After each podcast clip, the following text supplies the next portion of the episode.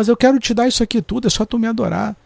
Aquela rejeição lá de Jesus, de não se curvar, hoje a maioria desses líderes se curvam para o capeta. Mas você acha que o herege aqui sou eu. Eu que sou maldizente. Ah, o irmão tá perseguindo, você está perseguindo a igreja. Você não é cristão.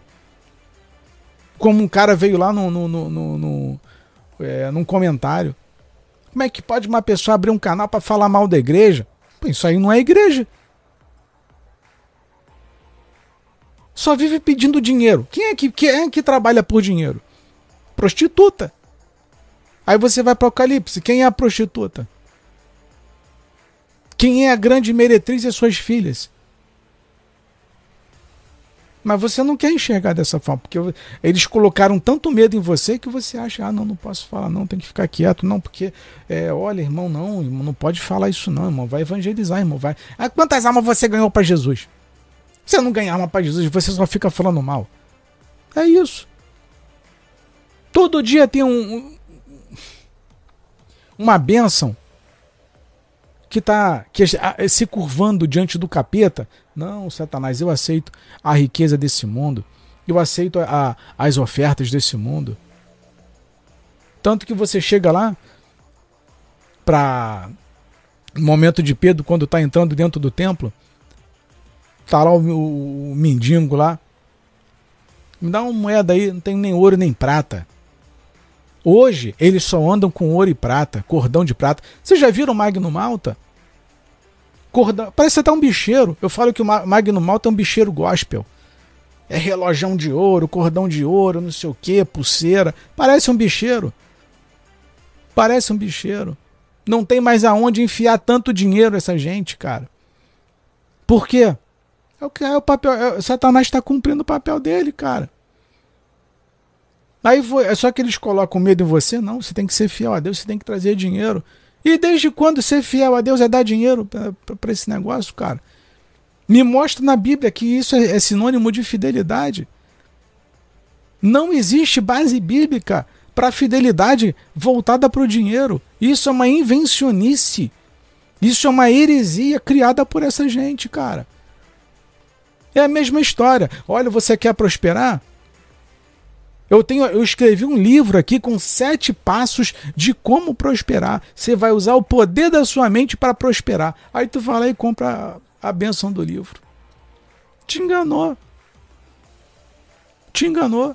A prosperidade dele está vindo de tu ter comprado o livro, da palestra que tu paga para assistir.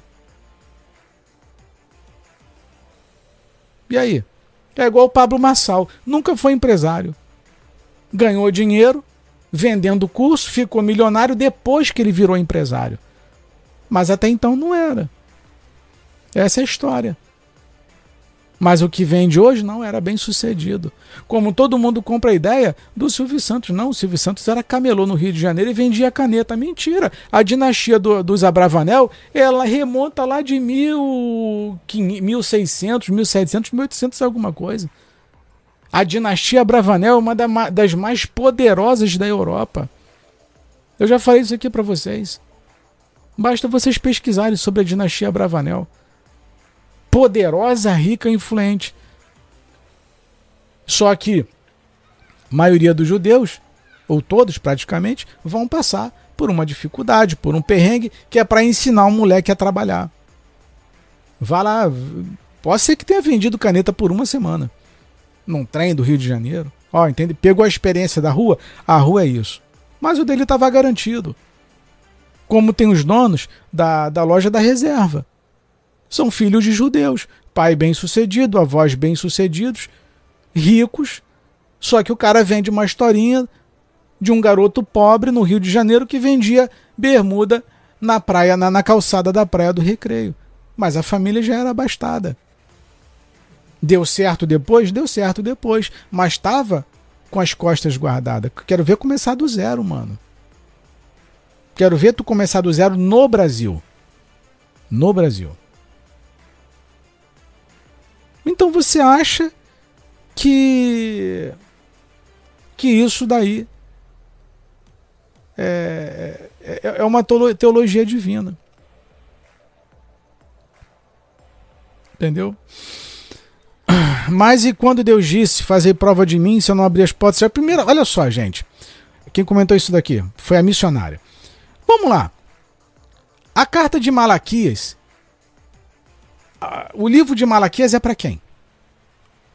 Para quem Deus está falando? Está falando para algum pagão? Deus está falando com os amorreus? Com os saduceus? Não.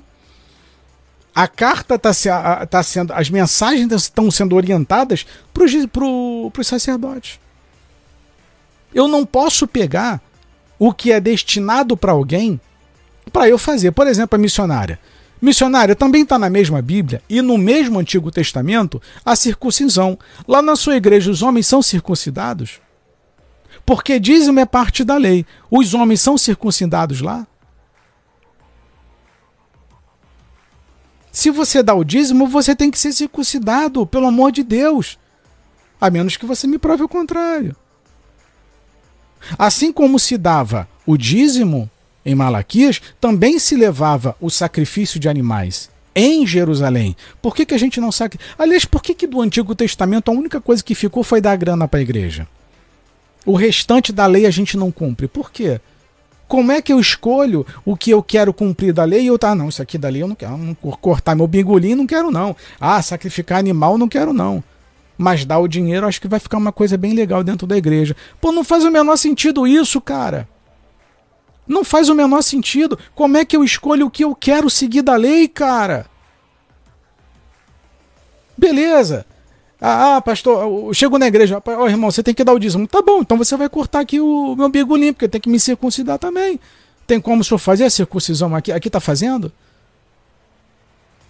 Não, isso é loucura. Eu estou manipulando a Bíblia quando eu escolho o que eu quero cumprir. Por exemplo, por que, que eu guardo o sábado? O domingo, perdão.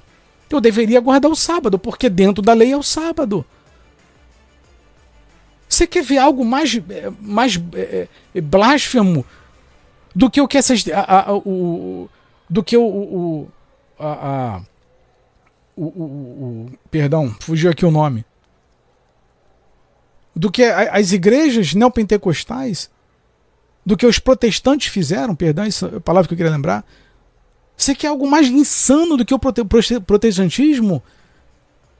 Como é que eu escolho o que quero fazer?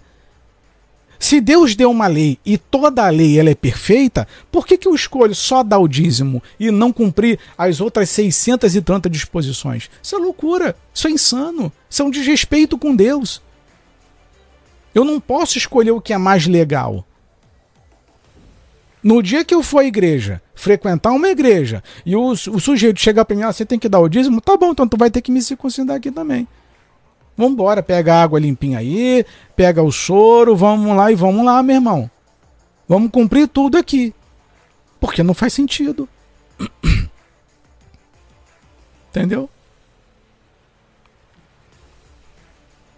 Tinham que mostrar para onde está indo o dinheiro, mas não existe transparência, o, o, o, dona missionária. Não existe transparência. A única coisa que sobrou para o Novo Testamento é a oferta. Mas isso tudo era transparente. Tanto é que o, a própria palavra diz que tudo que era depositado aos pés dos apóstolos era repartido de igual modo para que não houvesse necessitado. O nome disso é transparência. Hoje, hoje, hoje líderes ricos e membros pobres. Esse é o pão imundo. Eu não fico num templo que o meu pastor não é transparente. Eu não fico num templo onde o meu bispo não é transparente. Eu não fico num templo onde o meu apóstolo não é transparente. Eu não. Por que, que eu deveria ficar? Se ele não é transparente comigo, ele vai ser transparente com Deus? Se ele não é honesto com a igreja, ele vai ser honesto com Deus? Não, não vai, mano. Não tem como. Não faz sentido. Não é assim que a palavra diz? Como é que eu vou amar Deus que não vejo e não amo o irmão que estou vendo? Isso é loucura. Você quer se dar bem em cima dos outros. A igreja ideal e perfeita, com um líder perfeito, é ele tem que ser honesto, ele tem que ser transparente. Se não é transparente, mano, mete o pé de lá, vai para outro canto. Mas não coloque a sua salvação em risco, a sua vida espiritual em risco, não coloque a, sua, a vida da sua família em risco. Não faça isso.